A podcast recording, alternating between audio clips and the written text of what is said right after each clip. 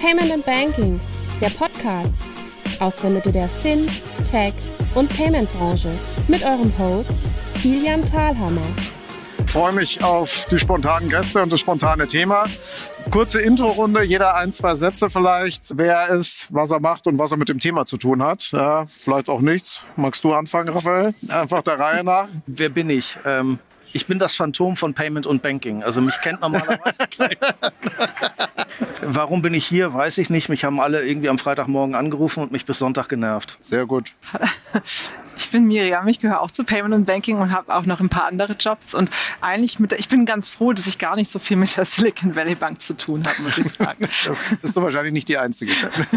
ja, Carsten Lösing, ähm, ich bin äh, Anwalt bei WIPOC. WIPOC ist ja eine der führenden Kanzleien im, im, im Venture-Bereich. Insofern haben wir da viel Exposure gehabt. Davor war ich äh, lange bei White Case, habe da viel Bankenregulierung gemacht. 2008 war ich äh, Referendar im Wirtschaftsministerium Finanzministerium im Bankenreferat, also zu Hochzeiten der, der Finanzkrise und habe sozusagen da viel äh, bei der Bewältigung der Finanzkrise miterlebt. Und äh, noch davor, in dem früheren Leben, habe ich als Unternehmensberater Banken beraten im Bereich Risikomanagement, Fristentransformation, also insbesondere im Kern auch ILM, Asset Liability Management Systeme aufgebaut. Insofern weiß ich auch so ein bisschen, woher da die Risiken gekommen sind und hoffe, dass ich äh, heute ein, zwei schlaue Sätze rausbekomme. Ja. Bin ich mir sicher.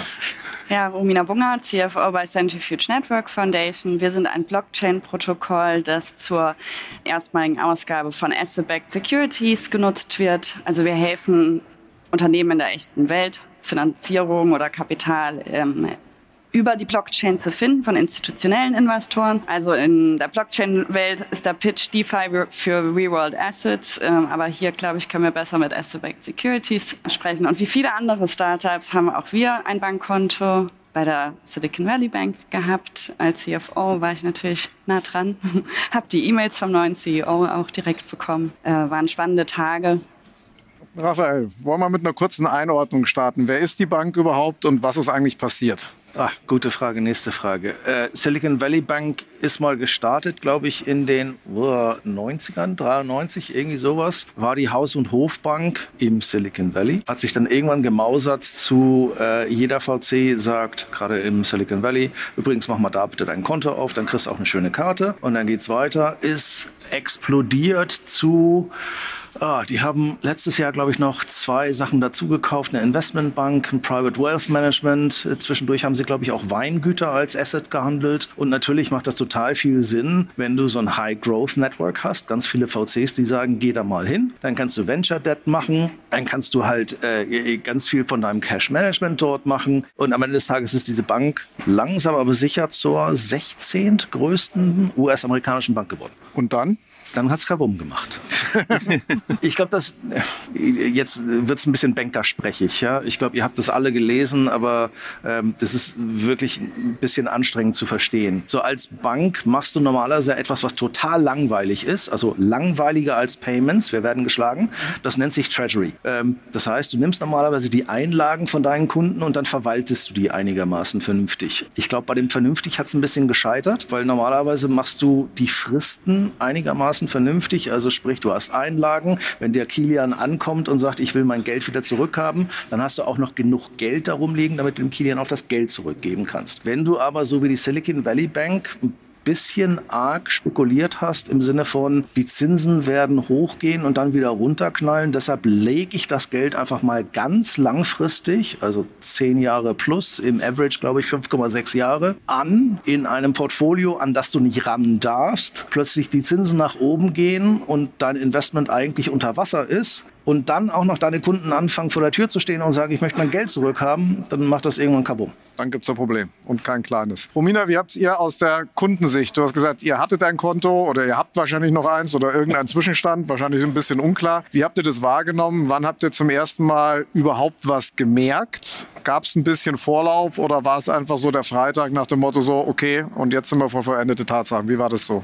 Ja gut, also äh, gemerkt hat das ja eigentlich jeder können. Äh, es war ja recht öffentlich, was äh, die SVB auf ihrer Suche nach Liquidität äh, über die letzten Wochen versucht hat. Und die VCs wurden dann natürlich auch noch mal ein bisschen lauter und haben ihre Portfolio-Companies gewarnt. Und am Donnerstag haben wir auch größere Transaktionen auf andere Konten initiiert, die auch gesettelt wurden. Ein Teil ging noch nicht durch, was also für uns jetzt erstmal kein großes Problem war. Unser Runway oder so ist jetzt gerade nicht betroffen. Das ist kein großes Problem. Wir brauchen natürlich jetzt trotzdem noch mal ein paar mehr Bankkonten und ich glaube, die Hausaufgaben macht auch jeder Mittelständler. Das ist auch kein Startup-spezifisches Problem, dass sich jeder jetzt noch mal überlegt, ob man mit einer Hausbank so gut aufgestellt ist. Letztendlich, wir haben unsere Funds, wir können theoretisch in den USA auch Transaktionen machen, nur eben Auslandstransaktionen oder FX-Geschäfte sind gerade noch nicht ähm, aktiviert. Äh, theoretisch, der CEO hat auch geschrieben, sie geben weiterhin Loans aus. Ich weiß nicht, wer das gemacht. Wart ihr von der Geschwindigkeit überrascht, wie das alles passiert ist? Äh, oder war das etwas, wo du sagst, okay, puh, das hätte ich jetzt nicht gedacht, dass das Thema so schnell geht? Also am Freitag so von der Geschwindigkeit nicht unbedingt, weil also der Liquidity Squeeze ja wirklich groß war und es war ja vorher schon absehbar, also dass da wirklich substanzielle Gelder fehlen. Äh, über die Geschwindigkeit der Lösung war ich überrascht. Also die FDIC hat da übers Wochenende schon sehr schnell agiert und dass am Montag auch das Online-Banking wieder aktiv war und also sehr gut kommuniziert wurde. Das fand ich sehr hilfreich und hat ja auch die Märkte beruhigt. Ansonsten bin ich jetzt gespannt, wie schnell der Verkauf der Assets ermöglicht wird. Da wird ja von der FDIC gerade noch blockiert. Miriam, wie war das bei euch? Ihr seid ja, ihr seid ja mit, mit, mit Banksware ein Startup, das viel mit VCs zu tun hat, eigentlich auch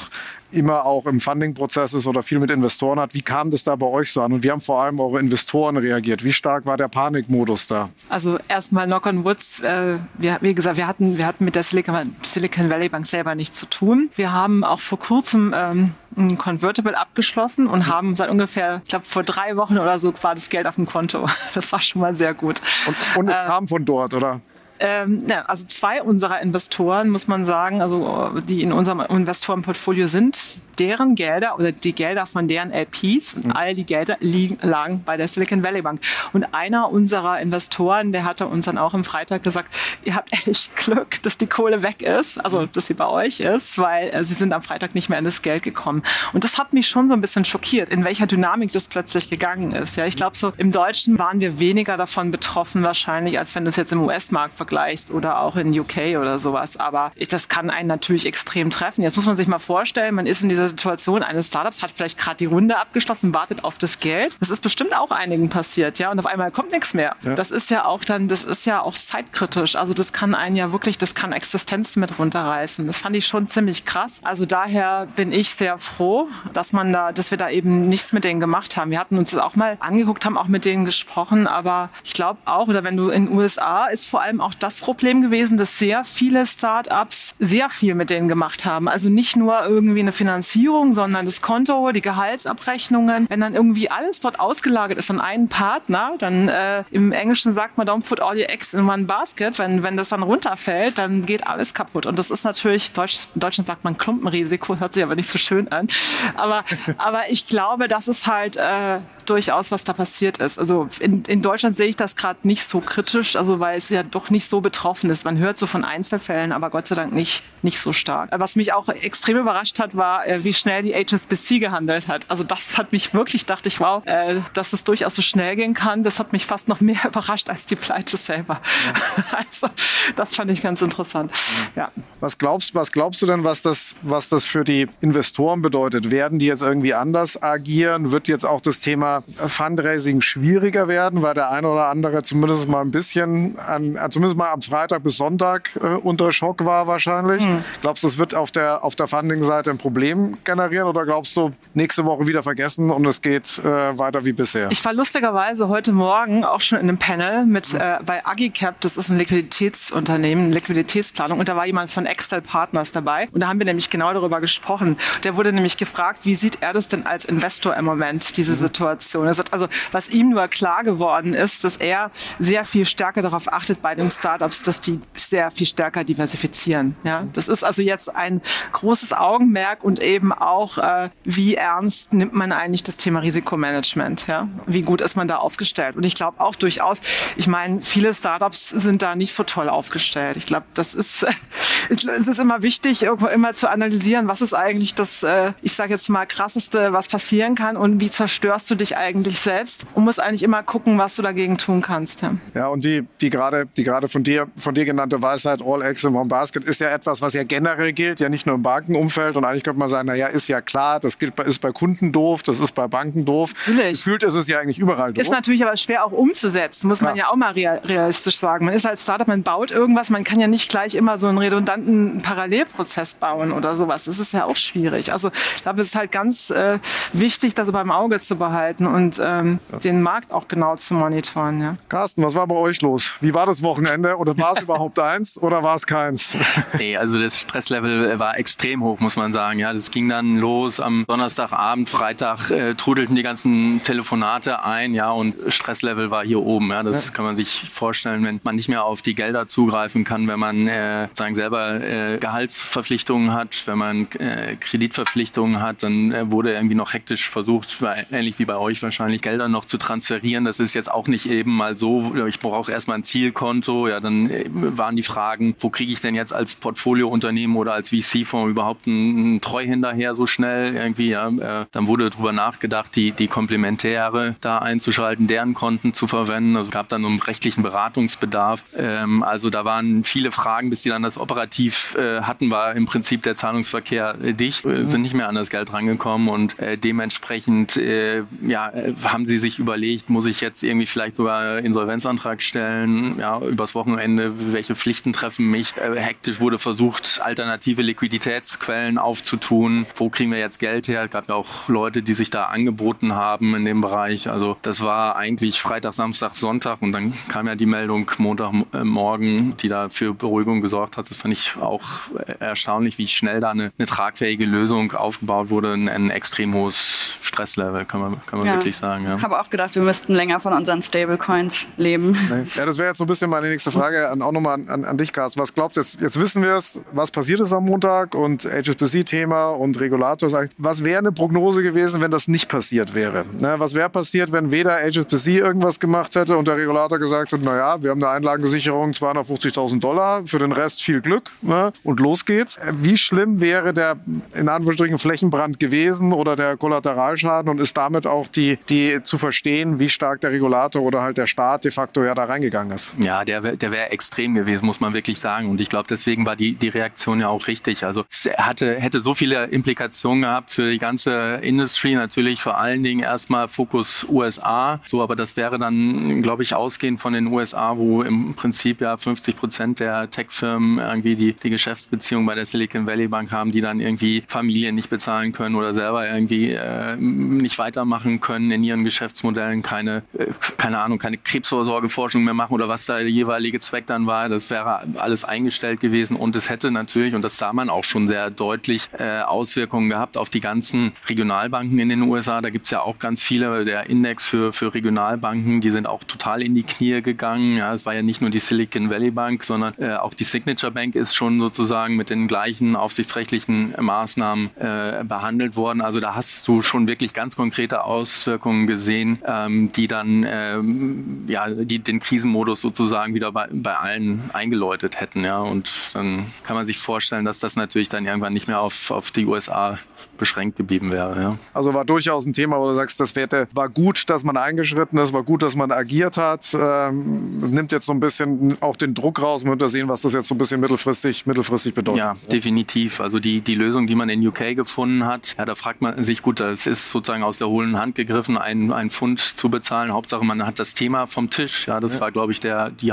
Haupttriebfeder da. Und das ist ja in den USA auch versucht worden. Ja, ist eigentlich primär schon, ähm, insbesondere, glaube ich, auch über Rothschild da versucht worden, äh, die Bank zu verkaufen ganz schnell in einem Auktionsprozess. Sozusagen nach dem, was ich gehört habe, hat es wohl auch sogar tatsächlich ein Offering gegeben. Aber anders als äh, sozusagen die englische Aufsicht hat die US-Aufsicht bei den Terms da nicht mitgespielt. Ja, aber hat eine andere Lösung eben auch gefunden, die ich, wie ich finde, natürlich insgesamt für das System gut war, die aber man, man natürlich auch kritisieren kann. Wo kann man sagen, ja, ihr habt ja eure Due Diligence auch nicht gemacht. Ja, ihr hättet ja wissen müssen, dass das eigentlich nur bis 250.000 gesichert ist. Also einen gewissen Haircut hättet ihr vielleicht auch äh, mitbekommen können, ja, aber so war es von vornherein sicher und safe und hat dann für die Beruhigung gesorgt. Ja, ja ich glaube, es ist auch eine Frage, welche Rolle die FDIC im weiteren Verkaufsprozess spielt, weil wer die, die Assets jetzt aufs Buch nimmt, hat eigentlich immer noch sehr viel Risiko. Und äh, in der Subprime Mortgage Crisis haben ja die Käufer, also JP Morgan, wurde ja sogar noch für die Banken, die sie aufgekauft haben, hinterher für deren Fehlverhalten verklagt. Und ich glaube, das ist auch, ähm, schüchtert viele der großen großen Banken jetzt ein, vor allem auch mit Hinsicht auf die Exposure zum Kryptosektor. Und es war, also es gibt ja auch, äh, es ist ja nicht nur die SVB gefallen, sondern auch ähm, die, wie hieß die nochmal jetzt die zweite? Signature Bank. Signature Bank, genau, bei der ja auch ganz klar gesagt wurde, dass die Käufer ähm, dann ähm, davon absehen müssen, ihr Krypto-Business weiter zu betreiben. Also dass da auch eine politische Agenda dahinter ist. Und jetzt haben ja auch viele Angst, sich die Finger daran zu verbrennen an der Kundenbasis und an dem Portfolio und den Risky Assets. Also de, de facto kann keiner die Silicon Valley Bank kaufen. Ja. Also das ist, das es sei denn tot auch, also aufsichtsrechtlich in den USA, du musst das Dung, äh, du musst die Assets in Chapter 11 überführen wenn das nicht passiert und das jetzt irgendjemand kauft und dann der, die Übernahme dafür sorgt, dass es in Chapter 11 ist, dann gibt es in den USA ein Clawback, dann kannst du bis zu zwei Jahre zurückgehen. Das heißt, jeder, der das Ding kauft, ist ein fallendes Messer. Also eigentlich kannst du das Ding nur in die Insolvenz führen und dann aus der Insolvenz mit dem Gläubigerschutz, wo du dann quasi Assets kaufen kannst ohne Liability, ohne Clawbacks, gut sein kannst. Jetzt reden wir die ganze Zeit aber über Einlagensicherung. Also FDIC macht im Endeffekt nur 250.000 Einlagen. Die Silicon, Venture, äh, die Silicon Valley Bank hat aber ganz viele äh, Kredite rausgegeben. Die Loans sind nicht abgedeckt durch das, was die FDIC gemacht hat. Mhm. Und ich habe heute lustigerweise nochmal in das Deck geguckt, mit dem die Silicon Valley Bank probiert hat, Geld zu raisen, was ja quasi schiefgegangen ist. Ähm, und deren Loan-to-Deposit-Ratio ist so etwas wie 42 Prozent, während der normale Markt, jede normale amerikanische Bank hat so um die 70. Das heißt, man kann noch hoffen, wenn man heute einen Loan bei der Silicon Valley Bank hat, dass die Verluste oder dass der Verkauf der Assets noch so viel bringen wird, dass deine Loans noch weiter geserviced werden kann. Mhm. Aber ob das wirklich der Fall ist, bis jetzt waren erstmal alle froh, dass sie wieder Zugriff auf ihr Geld hatten, mhm. Zugriff Leute bezahlen konnten und quasi das Liquide wieder haben können, weil das meiste war Cash, Term Deposits und ähnliches. Bei den Loans sind wir noch nicht angekommen. Das wird noch spannend und das wird garantiert auch ein Momentchen dauern. Ja, ich glaube auch, das ist ein wesentlicher Punkt. Ich glaube, die Zahl, die ich gelesen habe, waren, dass nur sieben Prozent des gesamten Balance Sheets eigentlich unter den Einlagensicherungsfonds äh, gefallen sind. Der Rest die Risky Assets sind. Und da haben wir ein Kern, also ein ganz zentrales Problem am Fractional Reserve Banking. Mhm. Und ich glaube, das wird sicherlich auch nochmal heiß debattiert. Was, also es gab ja zwei maßgebliche Einflussfaktoren, die nichts nicht zwingend mit dem Fehlverhalten der SVB zu tun haben, sondern strukturelle Probleme sind. Und das ist einmal die Praxis über, wie, wie hoch die Reserves sein müssen, aber auch dann das Zinsumfeld, weil es waren ja nicht nur so, also das SVB hat ja auch gehatcht, das Lehman hat auch gehatcht, ja, dass wenn bei steigenden Zinsen sie eben der, der Wert der Anleihen auch gefallen ist und sie die, die schon verkauft haben, da, da sind wir genau an dem Punkt, was ich vorhin meinte mit, mit, mit Treasury. Ne? Also ja. es gibt Regeln in den USA, die lustigerweise in Europa wieder anders sind. Bei uns gibt es eine Minimum Liquidity Term Ratio. Die heißt, so viel Geld musst du liquide als Bank zur Verfügung haben, damit du die nächsten 90 Tage überleben kannst. Die das gleiche Regel gibt es in den USA auch, wenn dein Balance Sheet über 700 Milliarden ist. Ja. Silicon Valley ist weit drunter weit, weit drunter. So, jetzt kommt der zweite Part. Natürlich haben die das Geld angelegt. Nur, wenn ich mir die Balance Sheet angucke von der Silicon Valley Bank von 200 Milliarden und ich lege davon 90 Milliarden in 5,6 Jahre durchschnittlich laufende Wertpapiere an, an die ich nicht rankommen Na, kann. Doch, das sind ja hochliquide Produkte. Das ist ja, also das sind ja Security, also das ist ja ein Securities Portfolio und Goldman hat es denen ja zu einem Discount abgekauft und die haben jetzt den Profit schlechthin gemacht, weil sich der Preis jetzt schon wieder korrigiert hat. Vorsicht, also, das, das, was sie hatten, waren im Endeffekt nicht Asset for Sale. Es gibt im Treasury gibt es zwei Sachen. Wenn du, wenn du Equities kaufst als Bank, hast du von vornherein zwei Möglichkeiten. Entweder du klassifizierst es als Asset for Sale, das heißt, du musst es jeden Tag neu bewerten. Wenn die Aktie hochgeht, wenn die Aktie runtergeht, ähm, wenn die Treasury Bonds hochgehen und runtergehen, dann musst du es zu jedem Tag neu bewerten. Super anstrengend, plus es greift im Notfall deine Eigenkapitalquote an. Zweites ist Hold to Maturity. Das ist Trick 17. Trick 17 ist, ich verbuche das zu dem Einkaufswert. Und ich gucke mir dieses Portfolio niemals an. Und egal, ob der Wert heute, wenn ich bei 100 gekauft habe, ob der Wert bei 110 oder bei 90 oder bei 80 ist, es steht in meinen Büchern mit 100. Jetzt gibt es genau die Schweinerei bei Hold to Maturity, dass wenn du dieses Portfolio auch nur ansatzweise anfasst und einen Euro, eine Aktie, einen Bond davon verkaufst, dann musst du das komplette Portfolio plötzlich, nennt sich in Bankersprech Mark to Market, heißt auf marktüblichen Preis runterpreisen. Das war in 2021 und Anfang 2022 hervorragend so, dass bei den amerikanischen Banken, die haben das mit 100 in den Büchern gehabt. Der echte Preis war bei 120. Was jetzt passiert ist durch Inflation und durch, jetzt kommen die Zinsen, dass plötzlich das, was du bei 100 eingekauft bist, bei Silicon Valley Bank eine 15 Milliarden Verlustposition war. Das heißt, sie hatten zwar 90 Milliarden in den Büchern, Davon, wenn du sie Stand heute verkauft hättest, wären nur noch 70 Milliarden drin gewesen. Da sie vorher schon gemerkt haben, dass die Abflüsse da sind, weil Startups nicht mehr so viel gefundet haben, Startups Geld abgezogen haben. So als Startup verbrennt man gerne Geld. Ja? Haben sie gemerkt, meine Deposits gehen runter. Was haben sie gemacht? Alles, was als Asset for Sale ist, knapp 21 Milliarden, haben sie liquidiert. Das heißt, zu Tagespreis verkauft. Dann wollten sie an den Markt und haben gesagt, ich brauche da noch mal eineinhalb Milliarden. Da hat jeder gesagt, Moment mal, du hast kein Asset for Sale, äh, kein Asset for Sale mehr und alles, was du in Hold to Maturity hast, ist unter Wasser. Das ist geplatzt. Es gab immer mehr Abflüsse und jetzt kam im Endeffekt eins, die Silicon Valley Bank hatte keine andere Chance mehr, als zu sagen, ich muss an das HTM-Portfolio ran und diese Verluste realisieren. Du hast vollkommen recht, es ist liquide. Das Geld war nicht weg. Nur, es war nicht mehr mit 100 wie in den Büchern, sondern plötzlich, also mit 90, sondern plötzlich bei 73. Nee, sie haben ja einiges zum Discount dann weiterverkauft, aber das Und war dann nicht kommt der nächste. genug. Genau. Letztendlich hat eine andere Bank von ihrem kurzzeitigen Liquiditätsproblem profitiert, steht stärker da und wir haben eine Bank, Genau. die theoretisch schon ziemlich systemrelevant war oder für, auch für den Innovationsbereich, die jetzt bast ist. Und das ist übrigens kein Silicon Valley Bank Problem, sondern ein Bankproblem.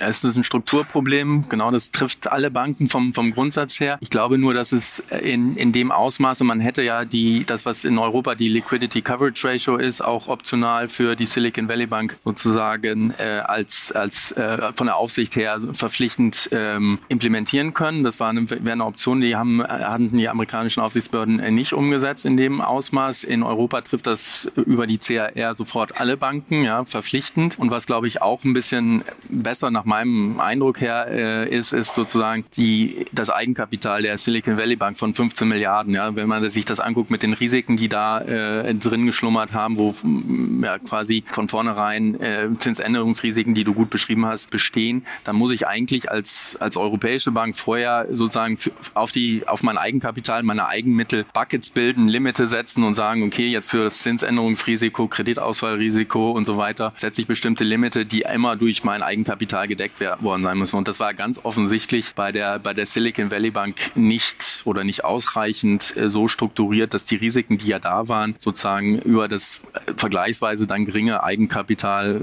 äh, abgedeckt waren. Und da sind, glaube ich, die, die europäischen Banken Kraft CRR und Kraft sozusagen dessen, dass auch die Eigenkapitalanforderungen jetzt in den letzten Jahren sukzessive ähm, erhöht worden sind durch verschiedene Optionen, die da eben über die CRR und die Aufsicht reingekommen sind, deutlich besser aufgestellt, muss man sagen. Ja. euch mal noch mal so als Experten der Runde noch mal fragen, wie seht ihr das denn eigentlich? Ich meine, jetzt haben wir die Wirecard gecrashed, Rails Bank ist gecrashed, Silicon Valley Bank, also all diese Banken, die, Auch ich. sage jetzt mal, die, die Tech-Szene irgendwie unterstützt haben, so nicht irgendwie bleiben da immer weniger übrig. Wie geht es denn eigentlich dann weiter? Also wie, was, wie wird denn das so sich entwickeln? Also es ist ja schon auch ein Vertrauensproblem, was da jetzt passiert ist und Du hast vorhin Klumpenrisiko gesagt. Ne? Und ich glaube, ähm, Ramina hatte, glaube ich, vorhin auch gesagt, was ich auch mitbekommen habe, jeder VC hat plötzlich seinen Leuten angerufen und gesagt, so zieh mal bitte das Geld davon ab. Ja? Das ist Herdentrieb. Ja, das ist halt genau das, was, wenn du so eine ganz spitze Nische hast und dann noch Verstärker, also klassische Multiplikatoren wie so ein VC-Ding da dazwischen hat, der einfach dann 100, 200 Firmen hat und sagt, jetzt einmal raus. Das ist das, was wir halt in Realtime gesehen haben. Ich glaube, die Mittelabflüsse am Donnerstag von der Silicon Valley Bank waren so etwas wie 42 Milliarden an einem Tag. Mhm. Und die Jungs standen ja am Freitag irgendwie noch so einmal um Block und wollten an den Geldautomaten ran. Ja, viel Spaß. Also das ist halt nicht mal eben. Und wenn du halt Nische bist, Signature war auch Nische, mhm. zwar Krypto, Railsbank war Nische, Wirecard rede ich nicht zu, da muss er was zu sagen, ähm, dann wird das halt sehr schnell ein Klumpenrisiko. Mhm. Und das, was viele Leute halt jetzt gelernt haben, ist so Counterparty Risk oder deine Risikobeurteilung ist. Jedes Startup macht das. Was ja. ist, wenn mein Tech-Partner kaputt geht? Was ist, wenn mein, äh, wenn mein Entwickler kaputt geht? Keiner hat sich angeguckt, was passiert, wenn meine Bank kaputt geht, weil das einfach so lange nicht passiert ist. Ja, aber die Frage ist noch ein bisschen anders. Was, was fehlt jetzt dem Markt? Genau, also, ja, genau, was, was, was fehlt jetzt? Ja? Also, du hast ja, du hast, kannst, ja, kannst ja reingehen und sagen, okay, ich habe hier eine Firma, mit, die war sehr vertikalisiert, die bestimmte Produkte angeboten und eine bestimmte Kundengruppe bedient. Ja, so, das fällt jetzt aber weg. Zu, aber das ist zu spitz. Ich glaube, das, was du brauchst, ist, du brauchst solche Banken, die sich aber breiter ausstellen. Also es gab ja die nächste Bank, Romina will unbedingt gleich was noch sagen. Ähm, die nächste Bank, die ja eigentlich am Montag beinahe kollabiert wäre, wäre First Republic gewesen. Mhm. Ja, die halt aber nicht kollabiert ist, weil die ein sehr starkes Wealth Management hat, also deutlich breiter aufgestellt ist und auch einen starken Investmentarm und einen normalen Retail-Arm und Startups gemacht hat. Mhm. Ja, also ich glaube, wenn es darum geht, was brauchen wir, ich glaube einmal weniger blindes Vertrauen, dass die Institute, die unter Aufsicht stehen, immer alles machen. Und es ist auch politisch eigentlich jahrelang gewollt worden im Verbraucherschutz, dass sich Kunden blind auf ihr Institut verlassen können. Und ich glaube, die Tage sind vorbei. Und als vermeintliche Kryptoanarchistin äh, würde ich jetzt hier äh, fordern, dass wir mehr self-sovereign Accounts brauchen. Ähm, das wäre, für, also lässt sich politisch nicht nicht, äh, vielleicht jetzt noch nicht so schnell durchsetzen, aber die Technologie wird schon adaptiert, dass wir Wallets haben, auf denen wir auch wirklich über unsere Funds selbst bestimmen können und wie viele davon dann weiter verspekuliert werden dürfen von unserer Hausbank zum Thema Fractural äh, Reserve Banking oder Narrow Banking, weil vielleicht am Ende landen wir dann doch bei einem bisschen engerer Geschäftstätigkeit. Ähm, und ich glaube, dass ja, die Kunden halt am Ende auch mehr Self-Custody betreiben. Vielleicht nicht so, wie es heute für den bisschen Crypto Forward Nutzer äh, getan wird. Aber wenn wir ein bisschen mehr Account Abstraction haben, glaube ich, dass Blockchain-Technologie in der Kernbankeninfrastruktur noch eine große Rolle spielen wird.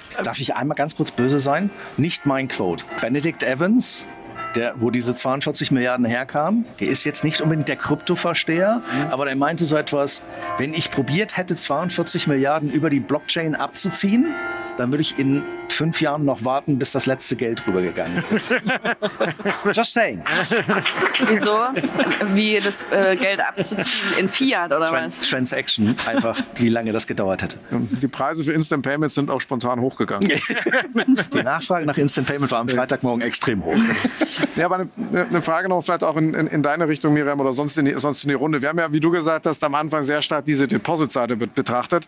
Jetzt war natürlich die Silicon Valley Bank im Thema Finanzierung Finanzierung auch in dieser Zielgruppe groß hatte spezielle Produkte, wo es eigentlich keinen Player gab, der ähnlich groß genau in dem Venture-Debt-Bereich ist. Das fällt ja jetzt über Nacht weg. Ne? So, damit könnte man ja auch die These dann, damit ist dieses Produkt das die Silicon Valley Bank in einem äh, sehr stark im Markt positioniert hat, eigentlich genauso tot, weil es ein Kollateralschaden ist, ja, auch wenn, wenn das Produkt per se, zumindest aus meiner Sicht, nicht direkt was mit dem Kollaps zu tun hat. Hm. Siehst du die Gefahr? Ja, also ich meine, so viele Startups arbeiten ja auch gar nicht mit Venture Debt. Also mhm. in Deutschland war das ja gar nicht so beliebt. Mhm. Und äh, wir hatten ja auch mal, ich meine, es gab ja auch in der Vergangenheit schon, was die Handelsbank, oder? Ja. Die Handelsbank hat auch schon mal so ein Geschäftsmann. Die sind eigentlich auch nicht mehr da. Die sind nicht mehr da. Ja. Das ist dann, ist dann die Frage, die wir uns stellen müssen. ist das vielleicht auch dann ein, ein Produkt, was gar nicht so passend ist? Oder der deutsche Markt oder ist vielleicht auch einfach anders als der US-Markt? Ja? ja? Also ich also. würde da mal ein bisschen versuchen, Gegensprech zu, also mal die andere Seite zu beleuchten. Also das Produkt als solches ist, glaube ich, funktionsfähig. Ja, es ist eine Frage der Kalibrierung der Risiken und Zinsen. Und was sicherlich nicht passiert ist, ist sozusagen ähm, die das, ja, was man natürlich aus dem Bankbereich kennt. Ja, ich bin da mal wirklich durch so einen Downcycle durchgegangen, ja, wie das ja jetzt auch gerade im, im, im Venture-Bereich äh, angesichts der steigenden Zinsen der, der Fall gegangen ist. Ja, da kann man sicherlich, hat man vielleicht nicht tatsächlich die, diese Risiko-Awareness gehabt äh, im, im, im Venture-Bereich für diesen Fall, aber man muss da schon sagen, das ist nicht äh, der Punkt, woran die Silicon Valley Bank äh, zugrunde gegangen ist. Ja, das waren die anderen Themen, die, die Raphael auch sehr gut äh, beschrieben hat. Das war kein Venture Debt Thema und wir sehen eben andere Player, die jetzt äh, da rein äh, dringen in den Markt, die vorher schon aktiv waren, die das jetzt noch stärker aufgreifen wollen. Und wer weiß, vielleicht fängt jetzt auch die HSBC an, sozusagen das für sich als äh, Thema zu entdecken und zu sagen, so, wir haben ja dann auch die, die guten Leute, die es eigentlich verstehen, die wissen, äh, wie ich dann mit den Warrants umgehe, die ich dann ja äh, mitbekomme. Ja, das ist natürlich ist ein anderes Produkt, äh, aber ich glaube, vom Grundsatz her ist es ein, ein funktionsfähiges Produkt, was, was auch weiterhin. Und du glaubst nicht an den Kollateralschaden daraus, dass das jetzt. Naja, es gibt schon natürlich einen Vertrauensverlust. Das, das ist schon so. Ja, die Leute gucken vielleicht jetzt auch ein bisschen genauer hin, aber das hätten sie wahrscheinlich in den Zeiten, äh, in denen die Zinsen steigen, ohnehin ja auch gemacht. Ja, ich muss schon ein bisschen besser verstehen, auch äh, wo ich da investiere, auch wenn es nur in, in Form von Fremdkapital ist. Aber das passiert auf der Venture Capital Seite ganz genauso, dass da gesagt wird, ich brauche eigentlich eine, ein besseres Verständnis auch von den Themen und von, von der, von der Diligence-Seite kommerziell und eben auch vielleicht auch rechtliche. Ja. Ich glaube, ein Punkt, den, hm, das hatte Romina vorhin so ein bisschen gesagt, da kommt jetzt ein bisschen auch Politik mit da rein. Ja. Wir haben Banken gehabt und Rails, aha, Rails Bank, die halt nah an dem Kryptosektor waren. Die Silicon Valley Bank hat sich immer dadurch herausgestellt, dass sie nah an den VCs war, nah an den Geschäftsmodellen war und dementsprechend halt einen nennen wir es einen anderen Risikoappetit hatte, auch im Venture Debt Bereich, um Wetten einzugehen in so einem ich war vorhin böse, äh, in einem wichtigen Sektor wie Blockchain, ja, wo es einfach eine traditionelle Bank sich unheimlich schwer mit tut, diese Risikomodelle zu verstehen. Ich, da, das kann halt noch ein Fallout sein, dass bestimmte Modelle, die sehr technisch, sehr nach vorne gehen, dass du dort vielleicht weniger Leute hast, die dann Venture Debt machen, weil die es einfach nicht mehr so gut verstehen. Zumindest keine Ja, Bank. also ich glaube, aus dem Blockchain-Bereich gibt es nicht so viel Venture Debt-Kunden, weil die sich anders äh, finanzieren in der Regel. Aber ähm, was ich finde, was ähm, schwierig ist, ist, dass die, die Bank hat das Risiko in ihr Buch genommen für diese Startups. Das ist eine Nischenbank und hat eine extrem hohe Exposure zu diesem Sektor. Und letztendlich war das eine sehr undankbare Kundschaft, denn die hat diesen Bankrun eigentlich initiiert. Und das hat, aber das ist dann ein Problem, was ja dann eigentlich jede Nischenbank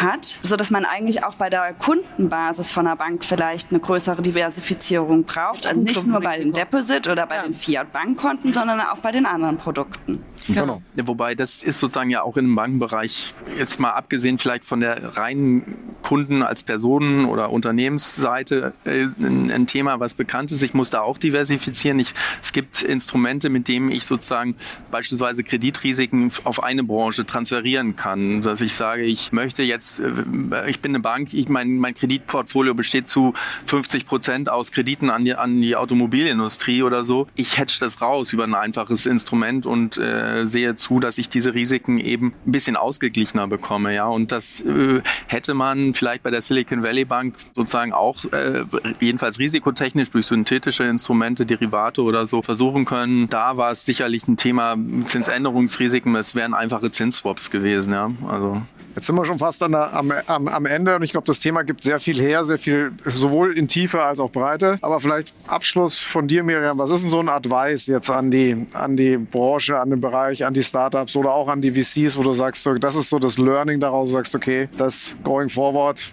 irgendwas sollte man ja lernen. Ja, also das Thema don't put all your eggs in a basket. Ja. Also egal, es kann ja auf, auf kann, man kann es ja eigentlich auf alle beziehen. Ja. Auf die Silicon Valley Bank, die sich vor allem, die hatte nur Kunden aus der Tech-Szene, aus Startup-Szene. Die einen, die Startups, die dann alles mit der einen Bank gemacht haben. Also wir als kleines Startup bei Banksware ist so, wir passen sehr auf, wir machen ja auch, wir haben auch ein Gruppenkreditportfolio, auch inzwischen schon gar nicht so klein ist, aber wir haben Restaurants, wir haben E-Commerce-Händler und wir machen jetzt noch ein nächstes Vertical auf, damit wir nicht so angreifbar werden und damit nicht, wenn ein Vertical jetzt irgendwie den Bach runtergeht, dass, es, dass man dann nicht gleich tot ist. Mhm. Und ich glaube, das ist extrem wichtig, weil auch gerade, wenn man in Corona gesehen hat, es gab auch in Corona-Zeiten Payment-Anbieter zum Beispiel, wenn wir, wir sind ja in der Payment-Branche, die sich sehr stark in der Travel- und Hospitality-Branche, äh, ich sag jetzt mal, ja, also dort eben vorhanden waren. Und äh, die sind zum die sind sehr hart getroffen worden. Und manche, die haben Corona super überlebt. Und äh, das zeigt eben immer, egal welche Art von Geschäft man betreibt, wenn man zu sehr auf ein Segment setzt, das ist nicht gut. Also man muss einfach risikotechnisch sich so aufstellen, dass man eben Krisen überleben kann. Also und die Krisen, es kommen mehr in kürzerer das Zeit. Wird nicht weniger. Ich meine, wir leben jetzt in einer Dauerkrise, ja. Und genau. äh, das heißt, wir müssen also resilienter werden, mhm. also einmal die Krisen aushalten und aber auch besser am Risikomanagement selber. Gut, Danke euch soweit. War echt eine, echt eine super Runde. Wie schaut es denn auf der Fragenseite aus? Vielleicht kann ich die Zwischenzeit schon mal nutzen und nochmal einen Punkt sagen, weil du sagst, äh, äh, Risikodiversifikation und dann äh, höre und lese ich immer Bankkonten bei verschiedenen Banken äh, machen. Ja, Das kann man sozusagen mit dem Hintergedanken machen, in den USA 250.000 Euro. Wenn ich jetzt anfange, für jeden 250.000 Euro Tranche irgendwie ein Bankkonto zu eröffnen bei Millionenbeträgen, ist es einfach operativ nicht mehr gut. Mhm. So, und da haben wir ja in, in, in Deutschland sozusagen mit der privaten Einlagensicherung eigentlich viel höhere Grenzen, die über die gesetzliche Schwelle von 100.000 Euro hinaus greifen, die jetzt aber aus meiner Sicht leider sozusagen in der Vergangenheit äh, sozusagen zurückgefahren worden ist, weil die Banken mit Fällen wie Greensill und so weiter sich ein bisschen verbrannt haben und gesagt haben, die Einlagensicherung, die private, kann das in dem Fall nicht mehr so aufgreifen. Aber jedenfalls äh, sozusagen für die Firmen der Advice wäre ja, ich kann einfach auf der Webseite der Einlagensicherung mal nachschauen, wie hoch ist denn jetzt sozusagen gerade der Einlagensicherungsschutz einer bestimmten Bank aus der privaten Einlagensicherung. Ja, das ist sozusagen ein zweites System neben der, der gesetzlichen und da habe ich dann einfach viel deutlich höhere Grenzen, sodass ich da vielleicht schon ausreichend gecovert bin und dann vielleicht doch mit der einen Bank Vorlieb nehmen kann, subject to halt Größe der. Also mit einer Bank würde ich nicht arbeiten. Ja, oder zwei, aber es. Also da würde ich, also man, man, sollte sich aber die Bank sehr genau angucken, mit der man arbeitet, Absolut. glaube ich. Ja. Ich, ich habe noch einen, den letzten. es gibt eine ganz einfache Lösung. Kauft euch die FT oder, wenn ihr zu geizig seid, follow Dan McCrum. Der hat am 22. Februar das alles schon aufgeschrieben und dann haben alle gepennt für eine Woche. Und dann sind sie aufgewacht. Geht ganz einfach. Ja. Kostet nicht so viel. So, so schön, Raphael, dass du wieder hier bist heute. ich bin auch gleich wieder weg. Genau, hier ist eine Frage. Genau, äh, Till mein Name, ich bin von einem Risk Solution Provider ähm, und kenne mich in der Branche, muss ich ehrlicherweise sagen, absolut nicht aus. Trotzdem die Frage, wir haben das vorhin auch schon bei den äh, Plattformen-Thematiken gehört äh, oder Marketplaces, es hieß, wir sollen nicht einen nur benutzen, man soll mehrere benutzen, das, weil man dann risikodiversifizierter aufgestellt ist. Jetzt hören wir das gerade bei den Banken auch wieder. Das hört sich aus meiner, das hört sich manchmal, glaube ich, etwas einfach an. Vor allem, wenn ich jetzt sage, als großes Unternehmen ist das, glaube ich, dann vielleicht doch noch einfacher, weil ich das entsprechende Geld dafür auch habe. Wenn ich jetzt aber zum Beispiel aus gerade, weil es jetzt bei der Silicon Valley Bank eben um die kleinen kleinen Startups geht, die das Geld vielleicht nicht haben, um zu sagen, ich probiere mal das aus, ich probiere mal das aus. Ich muss das Know-how haben, das überhaupt mal zu verstehen, was ist eigentlich genau passiert. Wie schütze ich mich dagegen? Da muss ich mir wahrscheinlich am Ende jemanden für einkaufen. Das Geld muss ich auch haben. Und das, was der mir dann verkauft, muss ich auch noch bezahlen können. Das ist die erste Frage. Wie soll ich das als, also gibt es wirklich diese Lösung oder ist es halt, bin ich ab einer bestimmten Größe, bin ich zum Beispiel auch dann an so jemanden wie den deutschen Mittelstand denke, kann ich das wirklich stemmen? Also ist das, weil ich, das, das wird ja auch alles nicht umsonst für mich gemacht, wenn ich dann zu Banken gehe. Und die zweite Frage, ähm, die sich mir dann noch stellt, ist, wir haben jetzt sehr viel und auch da bitte, man, äh, bitte entschuldigt mein fehlendes Fachwissen. Äh, wir haben jetzt bei der Silicon Valley Bank gerade sehr viel über diese ganzen äh, Unternehmen gesprochen. Was bedeutet das aber für mich zum Beispiel als Privatperson? Insbesondere wenn das am Ende auch staatlich aufgefangen wird, ich als Steuerzahler dann dastehe und sage, jetzt darf ich hier wieder x Milliarden Euro reinschießen und dann macht es halt beim nächsten Mal wieder jemand anders. Die heißen dann nicht Silicon Valley Banks, sondern keine Ahnung, wie sich der nächste nennt. Ich, ich mache mal den ersten, wenn ich darf. Äh, die, die, die Lösung ist relativ einfach. Immer bitte paranoid sein. Äh, also je paranoider du bist, jetzt komme ich aus einem Umfeld, wo ich mit paranoiden Leuten den ganzen Tag zu tun habe, ähm, auch davor. Eins ist eine blöde Zahl. Eins ist immer eine blöde Zahl. Zwei kann man sich leisten. Die Komplexität kommt mit dem Wachstum. Jetzt wissen wir alle, die mal ein Startup gemacht haben. Wenn du ein Startup machst, dann hast du 50.000 Sachen um die Ohren. Und das Letzte, was du brauchst, ist dich mit der nächsten Bank rumschlagen, die dir wieder erzählt, dass alles bunt und grün oder gelb oder blau oder was auch immer ist. Ja? Das ist komplex. Sobald du aber ein MNC bist, also eine Multinational, dann schlägst du dich sowieso mit mindestens mal 10 bis 15 Banken rum und hast vielleicht drei oder vier Kernbanken. Die können sich das leisten und ja, die kaufen sich das ein. Aber bitte einfach paranoid sein. Du vertraust auch nicht nur AWS einer Region, wenn wir mal in Techie sind, ja, sondern du machst Multi-Regions. Warum? Weil du weißt, im Notfall gewinnt er über Dublin, hat jetzt in Europa schon 30 Mal dafür gesorgt, dass die halbe, die halbe Startup-Welt irgendwie offline war. Scheiß Idee. So. Genauso scheiß Idee, in einer Bank zu sein, bei einem Payment Provider sein, bei einem Payment Gateway zu sein, nur eine Kartenakzeptanz zu haben, yadi, yadi, yadi, yadi. Also paranoid. Zweiter Punkt, Einlagensicherungsfonds. Ich glaube, was wir wieder gesehen haben in SVB ist, die europäische Bankenregulatorik ist stärker als das, was du in den USA hast. Hilft uns jetzt nichts, aber können wir uns mal wieder auf die Schulter klopfen und sagen, guck mal, wie toll wir sind. Ja? Ähm, die FDIC ist genauso wie der Einlagensicherungsfonds nichts anderes als, da schmeißt jeder mal fünf Euro rein ja, und wenn so etwas passiert, dann gehen die fünf Euro wieder raus. Betrifft das jetzt momentan den Steuerzahler? Nein. War das jetzt beide oder war das eine Frage? Achso, Entschuldigung, was von zwei. Aber wir haben noch eine, eine weitere Frage aus dem Publikum. Ich habe mich gefragt oder würde von euch gerne mal eine Einschätzung hören zum Thema, wie ihr diese Entwicklung seht für das Thema Stablecoins. Also ist das jetzt wirklich der Abgesang, der jetzt hervorgerufen wurde auf das Thema oder kann das vielleicht auch die Entwicklung von äh, Tokenized Deposits fördern oder auch von Stablecoins? Ja, das war genau der Punkt, den ich vorher machen oder versucht habe zu machen. Ich habe schon so ein bisschen angedeutet mit den Self-Sovereign Accounts. Wir als Startup leben das Ganze mit äh, Cold Storage Wallets, ähm, die wir mit Multisigs und verschiedenen Verschlüsselungstechniken besichern. Das ist wahrscheinlich als Blockchain-Startup ein bisschen einfacher, als wenn man jetzt äh, Startup aus einer anderen äh, Industrie ist. Wir halten äh, einen Großteil von unserem Treasury, den wir von den VCs bekommen haben, in Stablecoins, in verschiedenen Currencies. An der Stelle würde ich mir auch wünschen, dass wir auch von den Zentralbanken schon Stablecoins bzw. CBDCs hätten, denn die hätten dann übers Wochenende auch nicht die Pack. Das ist nämlich kein Problem der Stablecoins, sondern das Bankensystem, das wäre einfach am Wochenende Ende Coinbase nicht an seine Funds äh, oder Sorge halt nicht an die Funds bei SVB kam. Also ich finde Stablecoins oder diese Art äh, des Cash-Managements hat eine große Daseinsberechtigung und sollte in Zukunft äh, höher gerichtet werden.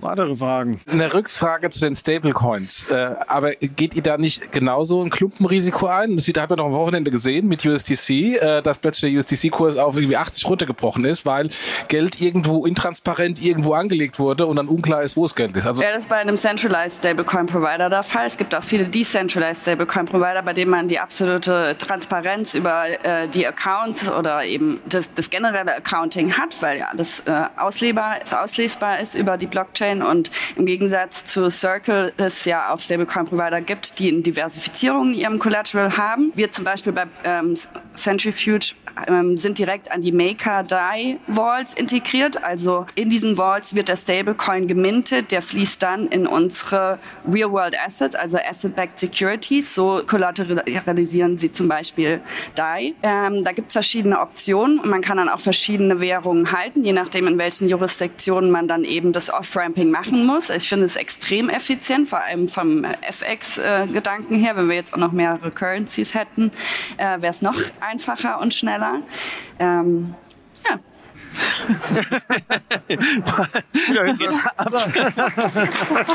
Dann würde ich sagen, beenden wir das jetzt hier an dieser Stelle. Vielen lieben Dank, Kilian und die Panelisten. Und ja, zwei Sachen, die ich sehr gut fand. Zum einen, dass wir jetzt mit dem letzten Panel diesen Brückenschlag auch zum Banking irgendwie wieder geschafft haben, um zu sehen, Payment, Banking, die Themen sind irgendwie sehr nah beieinander. Und Raphael, schön, dass du wieder zurück bist. Ist so ein bisschen so back to the roots, woher wir kommen. Äh, der Erklärbär ist zurück gewesen. Vielen Dank. Genau, an diese Runde.